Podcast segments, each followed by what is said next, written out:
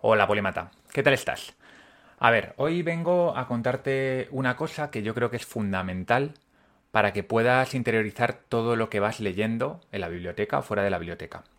Estamos acostumbrados a leer, algunos tienen el hábito de leer todos los días, otros los fines de semana, y eso está muy bien. O sea, lo primero obviamente es leer. Si no lees, pues no metes conocimientos en la cabeza, no metes información en la cabeza. ¿Qué ocurre? Que como vas a ir viendo en el segundo libro, en el de Héctor Ruiz Martín, como aprendemos, la lectura por sí sola no es suficiente porque la lectura es un aprendizaje muy pasivo. Cuando estamos leyendo no necesariamente estamos pensando en profundidad sobre lo que leemos.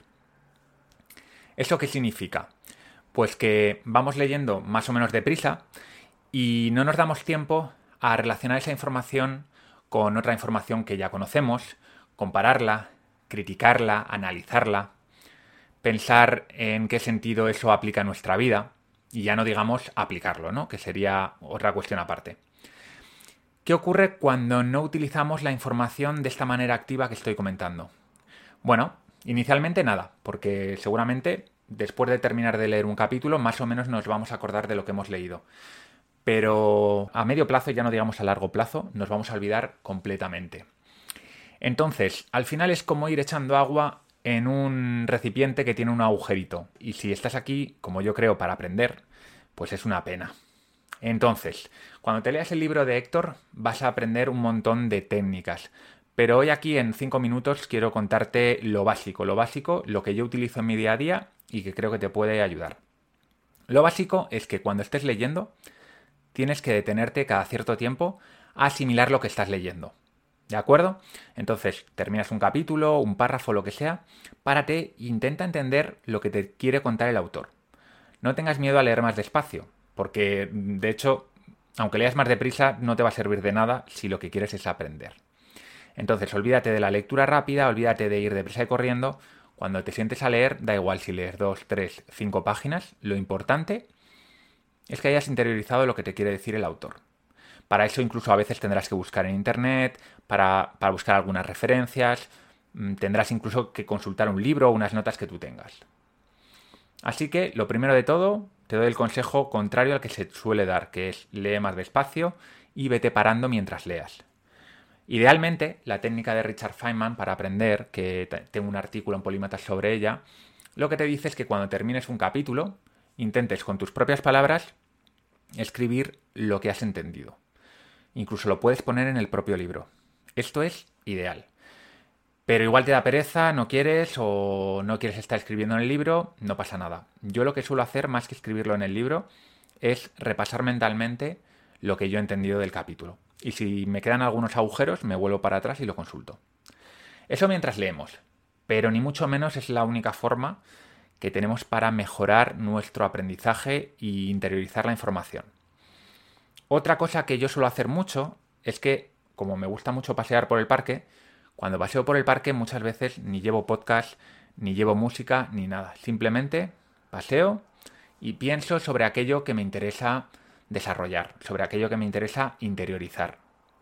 A veces es el libro que me estoy leyendo, otras veces son otras cosas, pero la cuestión es que pienses sobre ello. Y lo mismo, vuelvo a lo mismo. Pensar significa relacionar esas ideas con ejemplos que tú entiendas. Relacionarlo con otros libros y con las perspectivas de otros autores. Súper interesante. Intentar criticarlo incluso. Buscarle las vueltas al autor. Todo esto te va a servir para interiorizar de verdad lo que te está contando ese libro. Otra cosa que puedes hacer y que ya hacemos los que estamos participando en las charlas de la biblioteca conversa con la gente. Se sabe, y eso también lo dice el libro de Héctor, que aprendemos más en grupo que individualmente. Porque cuando estamos en grupo, si participamos activamente, intentando argumentar, resumir, en definitiva, elaborar la información que nosotros tenemos más lo que nos están comentando nuestros compañeros de charla, lo que estamos haciendo es un aprendizaje activo. Estamos relacionando conceptos en el cerebro. Así que las charlas, si quieres venir a las charlas de la biblioteca polímata, estupendo. Que no, o que además quieres complementarlo, busca gente con la que poder hablar de esos temas que te interesan. Es la única forma de fijar esos conocimientos, además de lo que te he dicho. Y luego, otra manera que utiliza mucha gente, sobre todo aquellos que creamos contenidos, es escribir. Escribir de una cosa muy positiva y es que te obliga a reflexionar, porque cuando te pones a escribir no te puedes esconder. Sí o sí te vas a dar cuenta de lo que sabes y de lo que no sabes. Si no eres capaz de explicarlo bien, es que no tienes los conceptos claros. Así que escribir es una técnica estupenda, tanto si lo publicas como si no lo publicas. Pero escribir.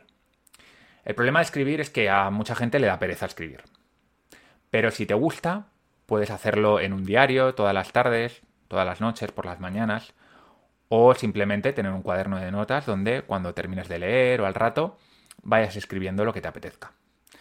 Así que, resumiendo, cuando estés leyendo, intenta pararte a pensar sobre lo que lees. Aprovecha algunos momentos en los que estés tranquilo para pensar sobre lo que estás leyendo, reflexionar, explicarte cosas. Busca gente con la que hablar. La biblioteca polímata es lo ideal, porque hay mucha gente ahí que nos apetece, pero si no, pues con tu pareja, con tus amigos o con tus compañeros de trabajo.